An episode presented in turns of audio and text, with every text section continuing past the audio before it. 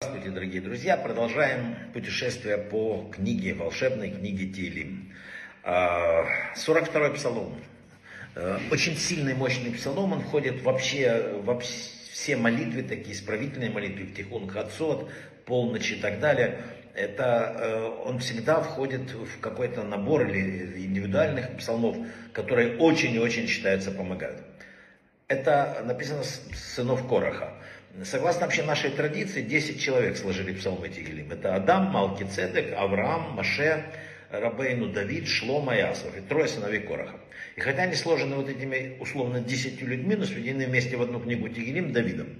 Вот что касается сыновей Короха, Асира, Илькана и Асафа, сыновей Короха. Очень интересно, что мы читаем этот псалом и разбираем с вами имена в недельную главу Короха.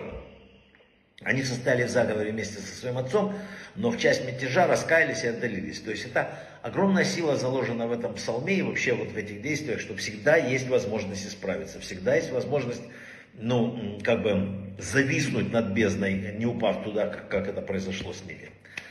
Этот псалом рекомендуют читать, если написано «строишь дом» всегда при новом начинании, ну, новую семью, новые взаимоотношения. Вообще все новое, перед началом читается этот псалом. Это еще и благословление для переезда на новое место жительства и так далее. Что еще? Перед любой молитвой, когда у тебя очень важное дело, когда ты э, что-то огромная просьба к небу у тебя и какая-то мечта, вот перед молитвой об этом читаешь 42-й псалом, он усиливает, дает большую силу. Вообще 42-й псалом, он как катализатор, он любую молитву проталкивает вперед.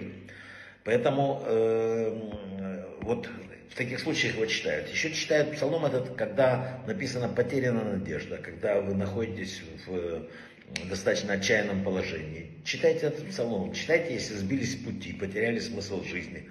Если никак не можете встать на ноги после жизненных трудностей, если вас предали близкие и так далее, вот этот момент читайте 42-й псалом. Есть еще одно, если у тебя есть вопрос к небу, и ты хочешь получить такое, есть понимание, ответ э, во сне на твой вопрос, надо вечером э, перед самой, вот, прочитать вечернюю молитву, после этого маленькая трапеза с хлебом, говоришь Берхат Амазон, ни с кем больше не разговариваешь, три раза читаешь псалом, ложишься спать и получаешь обычно ответ на этот, на свой вопрос.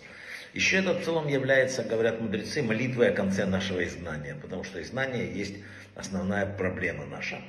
Что еще? Сегодня это очень важный псалом, потому что говорят, что если есть какая-то физическая опасность, особенно на войне человек или какой-то другие опасности, чтобы спасти от нее, физическая или духовная опасность, немедленно читают 42-й псалом, если находится в критической ситуации. Вообще его читают, когда что-то вот, хочешь изменить положение, когда что-то хочешь вот как бы сдвинуться с места. Есть еще одно, когда э, засуха, когда нет дождя, когда чувствуется ну, такая серьезная природная катаклизм, обязательно читают этот псалом, и он вызывает дождь. Особенно хорошо это, когда читают этот псалом в Миньяне. Ну вот, пожалуй, все о 42-м псалме. Брахава от слаха.